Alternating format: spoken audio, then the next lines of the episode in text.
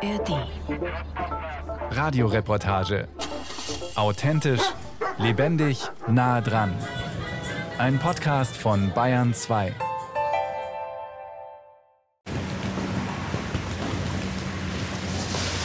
Am Ende haben es die Söldner wieder geschafft. Ein paar kalte Nächte, Kunstschnee aus allen verfügbaren Rohren, monatelange Arbeiten im Sommer, bei denen Felsen weggesprengt und abgetragen wurden und das Gelände unter dem schmelzenden Gletscher in eine skitaugliche Trasse umgearbeitet wurde. Die Bilder gingen um die Welt und wurden zum Symbol für den Kampf der Tourismusindustrie mit der Natur.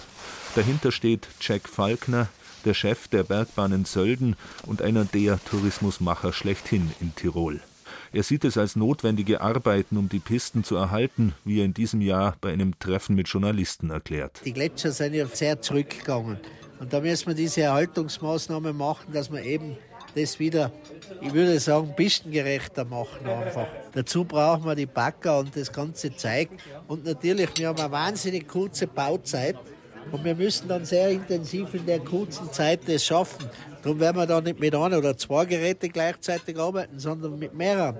Jährlich investieren die Bergbahnen Millionen in die Bearbeitung der Landschaft, in neue, bessere Infrastruktur. Mehr als 65.000 Menschen können von den 31 Liftanlagen in einer Stunde befördert werden. Jetzt soll der Glanz des Skiweltcups die Baustellen vergessen machen und die Touristen anlocken. Der Weltcup ist der Kick-off für die Wintersaison. An diesem Wochenende schnellen die Buchungszahlen in der Regel in die Höhe. Und so soll es am besten weitergehen. Wir haben als Aktionäre unsere Gewinne immer wieder reinvestiert. Es wäre völlig irrsinnig oder widersinnig zu behaupten, ich kann erfolgreich Tourismus betreiben ohne eine Weiterentwicklung. Naja, wir haben eine klare Positionierung, Sport und Unterhaltung. Wir haben eine gute Infrastruktur, Schneesicherheit, hohen Komfort. Wenn ich in die Zukunft schaue, weil man immer wieder dieses Thema der Schneesicherheit hat, dann mache ich mir da relativ wenig Sorgen. So intensiv wie in diesen Tagen aber stand die Art und Weise, wie Sölden und das Ötztal wirtschaften, noch nie in Frage. Ein schwieriger Spagat, sagt Raphael Kuhn, seit einem Jahr der Nachhaltigkeitsbeauftragte des Ötztals. Natürlich ist das immer ein zweischneidiges Schwert, wenn man dementsprechend, äh, wie es im Ötztal ist, vier Millionen Nächtigungen hat, dann hinterlässt es seine Spuren und äh, wirkt sich auf die Natur und auf die Kultur, auf den Einheimischen natürlich genauso aus wie auch viele andere Dinge.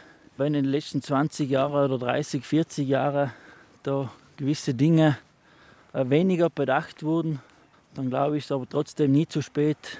Der junge Mann, Familienvater, schlank, verbindlich im Auftreten, muss das sagen, denn er soll den Spagat ja schließlich schaffen.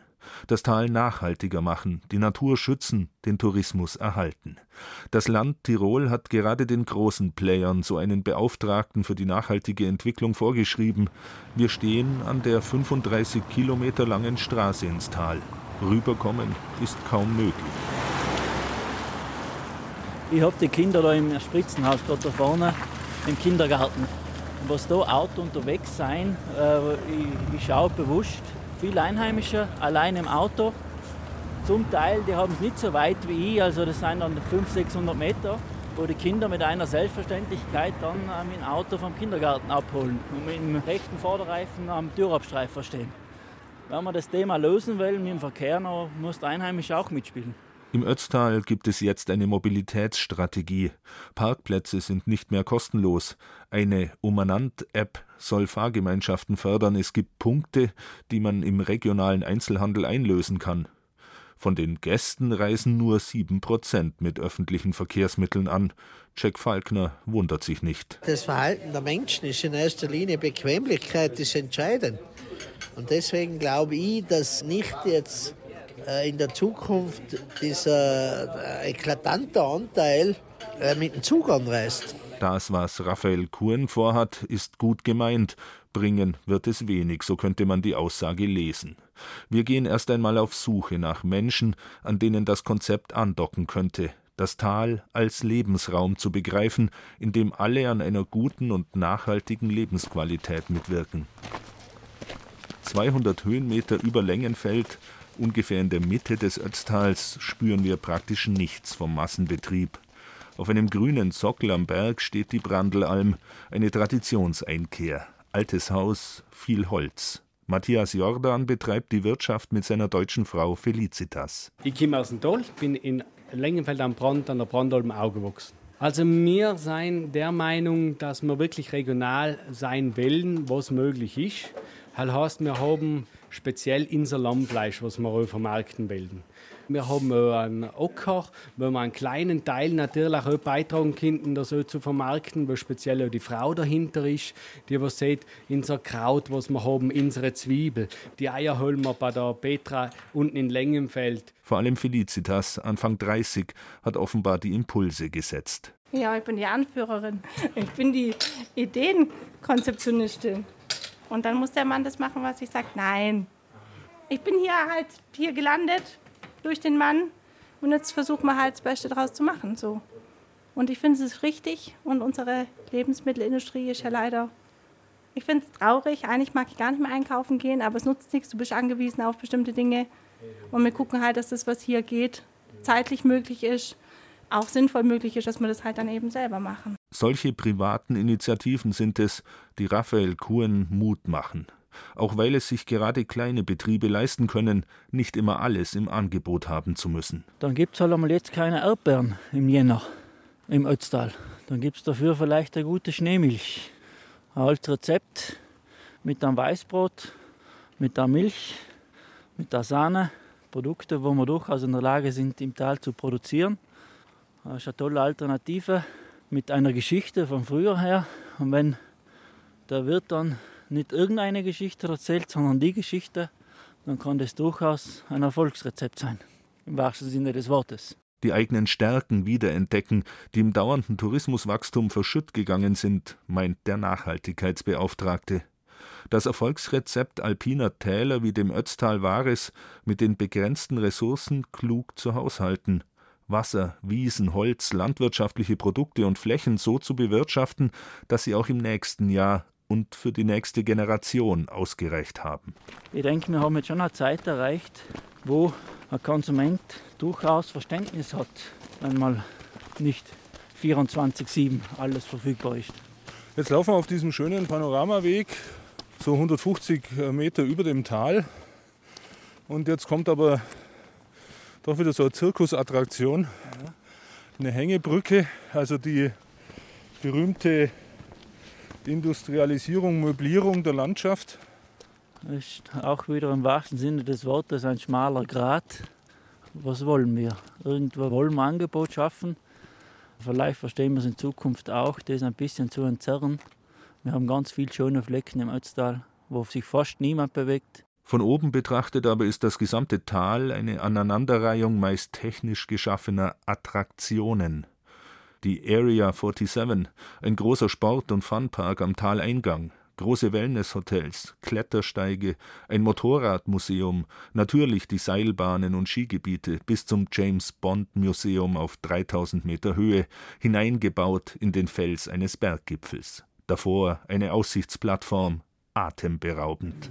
Because it's famous. Weil Sölden berühmt ist, sind sie hergekommen aus England. Es ist faszinierend mit dem Luxusrestaurant, der beste Ort in Österreich. Drinnen im Berg führt eine Multimedia-Ausstellung in die Produktion der Bond-Filme, von denen einer auch hier gedreht wurde. Sölden dockt gezielt an globalen Blockbustern an. Neue Märkte in England, dem Baltikum und Skandinavien wurden erschlossen. Die Flughäfen in Innsbruck und München haben sich zu Drehscheiben für Skitouristen entwickelt.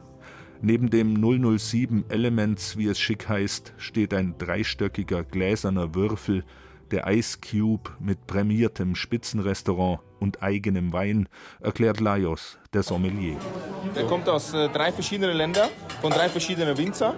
Die haben ihren Pinot Noir alle in einem Fass da oben auf 3000 Meter zusammengetan und der reift hier oben auf 3000 Meter. Ganz ein klassischer Pinot Noir, also hundertprozentiger Pinot Noir. Wir haben da Jahr für Jahr immer unsere Veranstaltung Wein am Berg. Seit neun Jahren darf ich da oben sein und ja, es macht immer wieder Spaß, einfach auf diese Höhe jeden Tag Gäste begeistern und mal Leidenschaft pur. An diesem Tag findet zum ersten Mal ein besonderer Wettbewerb statt.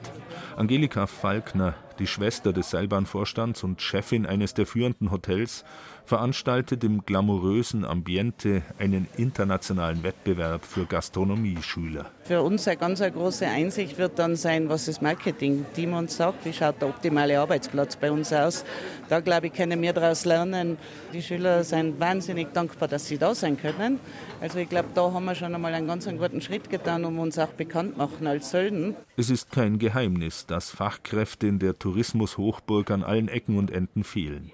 Das Ötztal hat 20.000 Einwohner und 30.000 Betten für Gäste. Fee Ewald hat sich herausgeputzt für den Wettbewerb, an dem die 19-Jährige mit dem Team ihrer Frankfurter Gastronomieschule teilnimmt. Was sie sich von ihrem künftigen Arbeitsplatz erwartet? Für mich persönlich ist, glaube ich, wirklich diese Nachhaltigkeit in einem Betrieb sehr, sehr wichtig. Ich bin relativ jung noch, ich bin jetzt 19 Jahre alt und ich werde noch sehr, sehr lange hier auf dieser Erde bleiben. Deswegen ist das natürlich ein sehr großes Anliegen, dass hoffentlich auch meine Kinder noch ein schönes Leben hier haben. Also ich glaube, das müsste mein Arbeitgeber auf jeden Fall vertreten. Ob da Sölden der richtige Platz für Sie wäre? Also ich bin, denke ich, nicht ganz so in der Materie drin, dass ich jetzt super viel darüber reden kann. Klar, man weiß, gerade Skifahren bei Klimawandel und hin und her wird immer schwieriger und man kann es immer weniger vertreten, würde ich sagen wir in der Gastronomie, glaube ich, haben so ein kleines bisschen die Chance, auch da einen Hebel umzusetzen. Und wir müssen es, wie gesagt, tun. Und deswegen bin ich auch sehr froh, dass wir das schon in der Schule beigebracht bekommen. Und ich hoffe, dass wir auf jeden Fall den Wandel hinkriegen und wieder mit gutem Gewissen hier hochzufahren und mit gutem Gewissen hier auch ein bisschen, ja, schon fast Luxus genießen zu können. Auf jeden Fall. Wie groß der Spagat zwischen Massentourismus und Nachhaltigkeit ist, zeigt sich beim Besuch eines der typischen landwirtschaftlichen Betriebe, die es hier gibt. Ungefähr in Talmitte, in Huben, der Platthof, vier Gästezimmer, im Stall das Milchvieh. Wie fast überall tun sich viele Betriebe schwer, die Nachfolge zu regeln. Auf dem Platthof ist es kein Problem, sagt Johannes. Einer der Söhne, Mitte 20 ist er. Es sind einmal drei junge, fanatische Nachwuchsbauern da. Ob ich es da mache, ist noch nicht geklärt, um jetzt andere ein bisschen mitzureden, aber denke ich schon, dass es weitergeht, ja. Ich sehe es als einen sehr ausgeglichenen Job, die Landwirtschaft. Also du hast viel zu tun in der Natur, mit der Natur, mit den Tieren. Du kannst dir die Arbeit selber einteilen, was ja heutzutage auch ein bisschen so eine Sache ist. Du hast schon morgens und abends den Stalldienst, aber sonst ist man schon durchaus flexibel. Aber trotz seiner Begeisterung für den Beruf sieht der gelernte Landwirt, der auch als Berater für die Landwirtschaftskammer arbeitet, die Gefahr. Ja, es ist schwierig. Also man wird heutzutage schon manchmal auch ein bisschen schräg angeschaut, der Bauer quasi.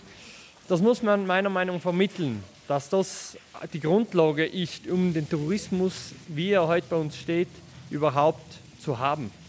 Wir brauchen die Landwirtschaft auch heute noch, um einfach die Landschaftspflege zu machen, aber eben auch, um von dieser Landschaft noch Nahrungsmittel produzieren zu können. So richtig bewusst ist das aber nicht einmal den Akteuren vor Ort, findet der junge, engagierte Bauer und macht das am Beispiel der Fleischnutzung deutlich, wo es für das faschierte, das Hackfleisch, kaum Abnehmer gibt. Wir haben ja Milchvieh, das lässt sich jetzt nicht direkt zu Steaks oder hochwertigen Fleischprodukten dann verarbeiten.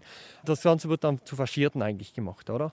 Und gerade da ist bei uns jetzt das Thema ein bisschen aufgepoppt, dass da der Tourismus eben jetzt nicht unbedingt das Interesse immer hat. Das Regionale, alles gut, sie wollen auch regionale Produkte, aber wenn es dann heißt, wir bieten so und so viel Faschiertes, dann ist leider Gottes so, dass manchmal das Faschierte aus Brasilien, aus Argentinien billiger ist. Und qualitativ vielleicht auch besser. So ehrlich müssen wir uns sein, dass wir auf 1200 Meter Seehöhe nicht die gleiche Qualität bieten können. Aber halt ist die Frage, braucht man unbedingt die Qualität, wenn es regional ist, wenn man dafür regionale Produkte hat. Immerhin ist es bisher gelungen, den Schlachthof im Tal zu erhalten. Aber die Unterstützung durch die touristischen Großabnehmer fehlt, sagt Johannes Klotz. Da wäre eigentlich der Plan gewesen, dass die Bahnen, also die Bergbahnen Sölden, uns da was abnehmen würden. Und da ist dann eigentlich von einer relativ geringen Tieranzahl nur die Rede gewesen. Wenn ich weiß, wie viel da Fleisch über die Theke geht, dann ist es eigentlich wieder verhältnismäßig nichts. So delikat sind die kleinen regionalwirtschaftlichen Zusammenhänge, die am Ende nicht nur über die Klimabilanz einer Tourismusdestination mitentscheiden, sondern über die Erhaltung der gewachsenen nachhaltigen Strukturen eines Tals. Ob also alles von außen importiert wird oder durch eine gesunde lokale Wirtschaftsstruktur zumindest partiell am Ort erzeugt werden kann. Und diese Struktur entscheidet über die Vielfalt an Berufen und Tätigkeiten, das Zusammenleben in den Dörfern, das Aussehen der Landschaft, erklärt der Jungbauer am Beispiel der zunächst überraschend hohen Anzahl von vermeintlichen Landwirten im Ort. Auch in Sölden gibt es nochmal 130, 140 Landwirte, aber das sind meistens auch Hoteliere, die ein paar Schafe im Nebenerwerb haben ist nicht immer nur positiv zu sehen, dass wir so viele Landwirte haben. Manchmal kann es auch mit dem Grundverkehr ein bisschen zusammenhängen. In Tirol ist es so geregelt, dass Kulturgrund, landwirtschaftlicher Grund nur erworben werden kann, wenn man Landwirt ist. Wenn du ein bisschen spekulieren willst mit Grund und Boden, dann müsstest du Landwirt sein. Und das ist ein bisschen auch der Knackpunkt, warum wir relativ viele Landwirte haben, gerade in Sölden zum Beispiel. Ja. So ist im engen Bergtal der verfügbare Raum immer knapper geworden mit den bekannten Folgen. Bodenpreise steigen, landwirtschaftlich nutzbare Fläche nimmt ab. Das große Thema meines Erachtens sehe ich im Grundverbrauch bei uns. Also es ist schon so, dass relativ viel verbaut wird bei uns, gerade im Tal. Wir, haben, wir kommen nicht aus, rechts und links haben wir die Wände hoch und unten den Talboden haben wir nicht viel und der wird komplett verbaut eigentlich. Da kommt ein Haus nach dem anderen die Häuser, die quasi zum Verkauf hergehen, werden von Ausländern eigentlich gekauft. Die eigenen Leute müssen irgendwie schauen, dass sie sich überhaupt noch leisten können und dann halt meistens auch wieder ins Grünland raus. Also bei uns haben wir ein Riesenproblem, dass wir immer weniger Grund und Boden haben. Ja. Später beim Kaffee in der Stube wird der Vater, Ferdinand Klotz, noch deutlicher. Unsere Naturlandschaft nützen die aus, dass sie ihren Gewinn maximieren. Die interessiert keine Nachhaltigkeit, die interessiert keine Arbeitskraft da wirklich, sondern die wollen einfach schauen, irgendwie einen Gewinn zu holen und das geht komplett in die falsche Richtung. Hier kommt noch ein weiteres Thema auf den Tisch, über das im ganzen Tal nur hinter vorgehaltener Hand gesprochen wird.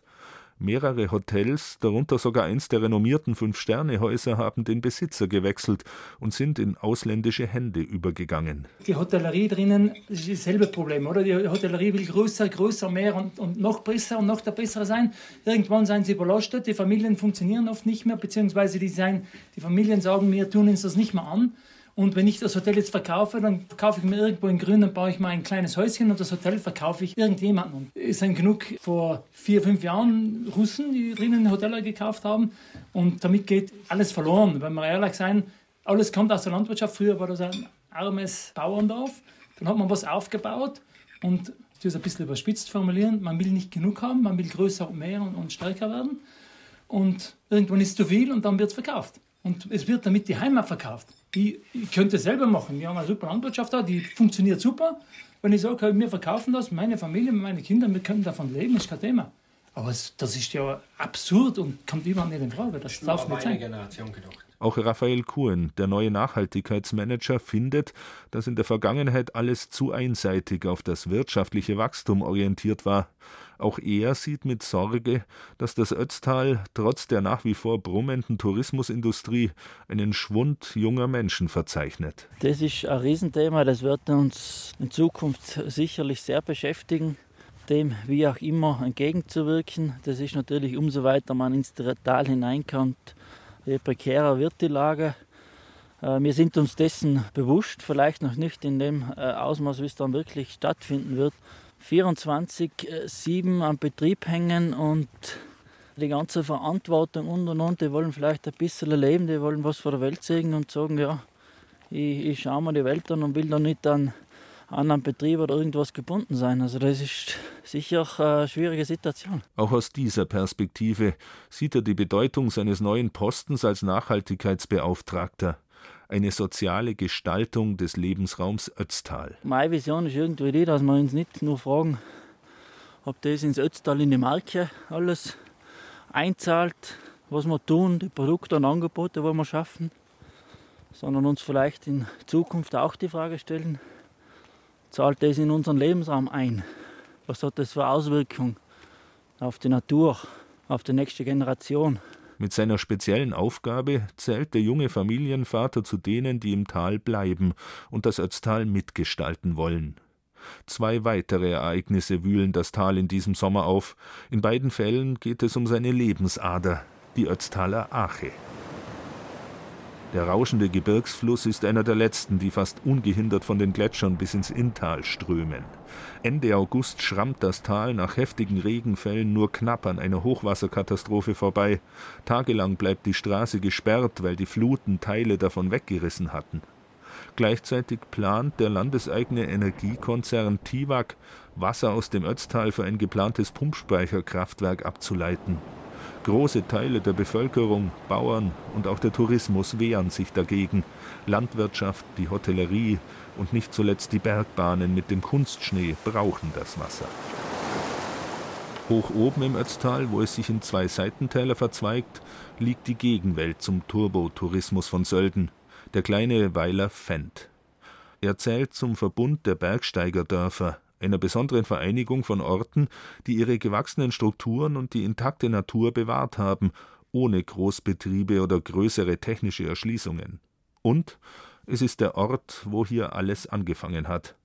Als Pfarrer von Fendt hat Franz Senn, einer der Gründer des Alpenvereins, den Bergtourismus angekurbelt, als nachhaltiges Wirtschaftsprojekt für eine damals arme Bauernbevölkerung.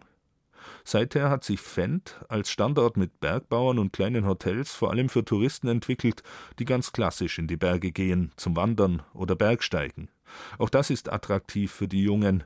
Leo Moser ist der jüngste Bergführer im Ort. Sein Opa Louis Pirphammer war auch schon legendärer Bergführer und Hüttenwirt. Ich glaube, das war so mit elf oder zwölf. Ich war dann viel bei meiner Cousine auf der Hütte. Und ich glaube, das war so der Anfang, wo es für mich klar war, das ist ein ganz toller Beruf. Äh, man hat so viele verschiedene Möglichkeiten. Im Winter Skitouren, gehen Eisklettern. Und wir haben ja ein super Gebiet, im Sommer schöne Hochtouren zu machen. Und ja, die Abwechslung. Und Dörfer wie sein Heimatort Fendt, ohne große Attraktionen, aber mit purer Natur und nachhaltig, liegen im Trend mit ihrer Lebensqualität, glaubt er. Deswegen will er auch hier bleiben, genauso wie seine Cousinen und Cousins. Auf jeden Fall, weil ich auch wirklich davon überzeugt bin, dass der Tourismus, wie wir es jetzt schon immer betreiben hier in Fendt, also der, der sanfte Tourismus, dass das große Zukunft hat, sollte auch mittlerweile, glaube ich, jeder begriffen haben. Und so wird es in Zukunft zumindest weiterhin Fendt als sanfte Alternative und Gegenwelt zum Tourismus-Hotspot Sölden geben. Das ist immer ein schwieriges Thema und irgendwo muss es auch was für die Massen geben. Aber ich bin dann auch immer wieder froh, dass es unseren Ort gibt, wo wir ein bisschen abgeschirmt davon sind, von dem ganzen Trubel. Aber man kann jetzt auch nicht nur schimpfen über solche Orte. Gerade Stichwort Schneekanone gibt es selten einen, einen Ort, wo es ohne Schneekanone gehen würde. So auch hier in Fendt. Leider. Die Zeichen des Klimawandels sind überdeutlich. Selbst in seinem jungen Alter, Anfang 20, kennt Leo Moser den drastischen Gletscherrückgang schon aus eigenem Erleben. Links und rechts von uns sieht man die Seitenmoränen vom Rofenkaufhörner. Das war der Gletscherstand von 1850, da war er am größten. Und ja, jetzt da hinten, mittlerweile sieht man nicht mehr. Vor ein paar Jahren ist er über die hinteren Felsen ein bisschen rübergehangen. Dann irgendwann ist es abgebrochen, jetzt hat er sich da hinten ein bisschen zurückgezogen. Also es geht immer schneller. Auf der anderen Seite des Berges am Rettenbach, ferner oberhalb von Sölden, wurde der rasante Gletscherschwund zum Fanal dieses Sommers für die Pistenindustrie. Schon lange zieht sich dort der Gletscher über eine steile Felsschwelle zurück.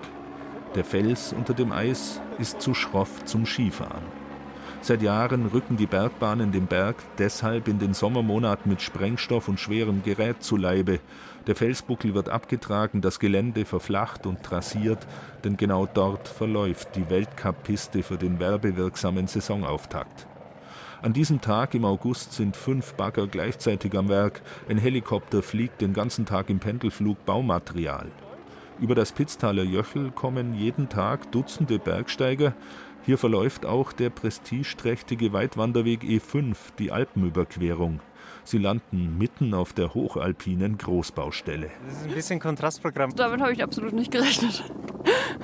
Wir wollten auch eigentlich einen anderen Weg gehen, Rettenbach, irgendwas, aber da stand schon, dass wegen der Baustelle gesperrt ist und wir eben da drüber müssen. Ja. Aber jetzt hier Großbaustelle ist schon irgendwie krass, andere Welt. Umwerfend, würde ich sagen. Schrecklich.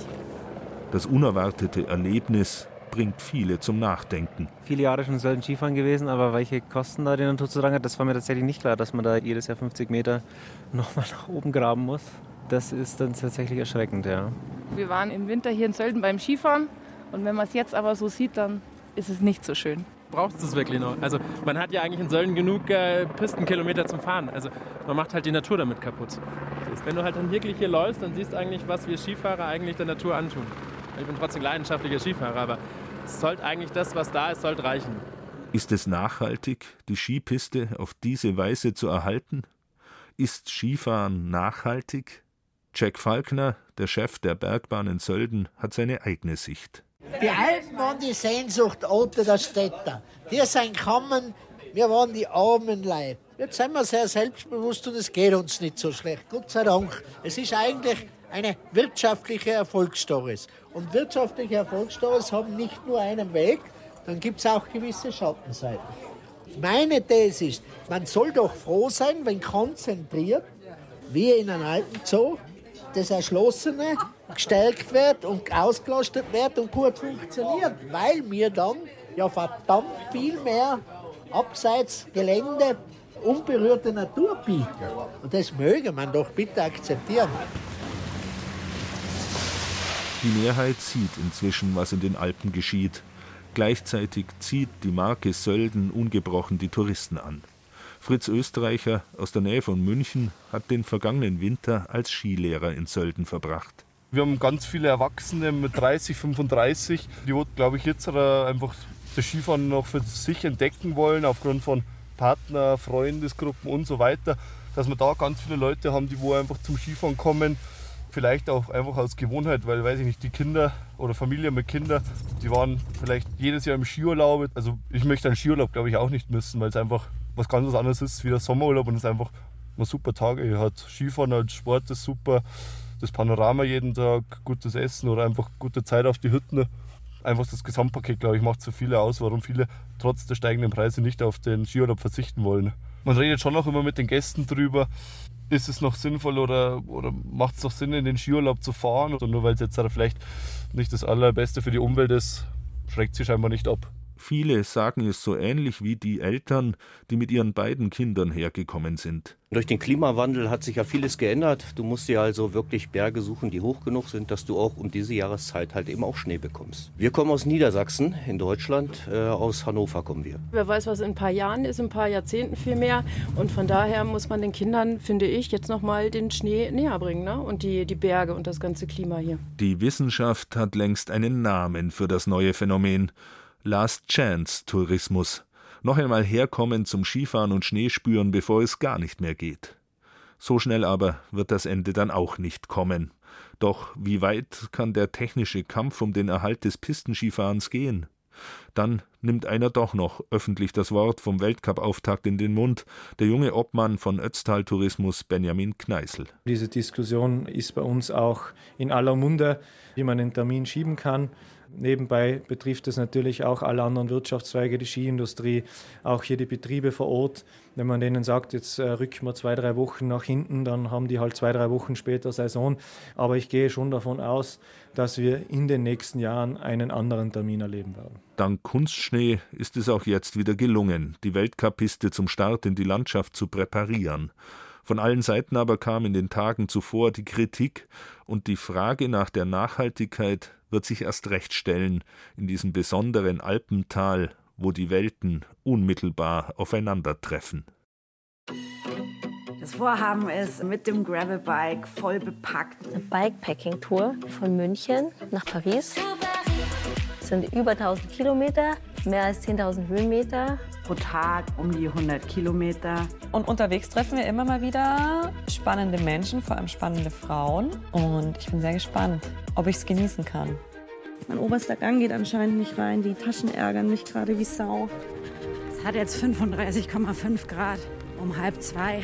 Wir haben bald 60 Kilometer geschafft. Und ich verstehe nicht, wo dieser Schwarzwald bleibt. Damit habe ich nicht gerechnet. Ich bin ja zweimal fast auf die Fresse, auf, auf das Gesicht gefallen. Ali, Ali, Ali!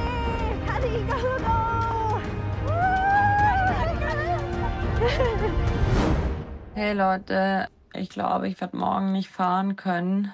Mir geht's richtig, richtig mies. Hello, wir sind die Bergfreundinnen. Die Kadi, die Toni und die Kati. Unser Bikepacking-Trip nach Paris, den könnt ihr ab sofort nicht mehr nur als Podcast anhören, was ihr natürlich unbedingt tun solltet oder längst getan haben solltet.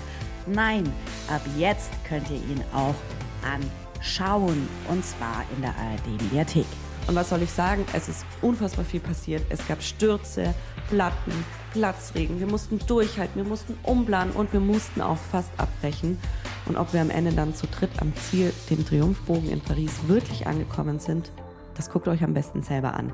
Bergfreundinnen, Bikepacking nach Paris, die Doku-Serie ab jetzt in der ARD-Mediathek.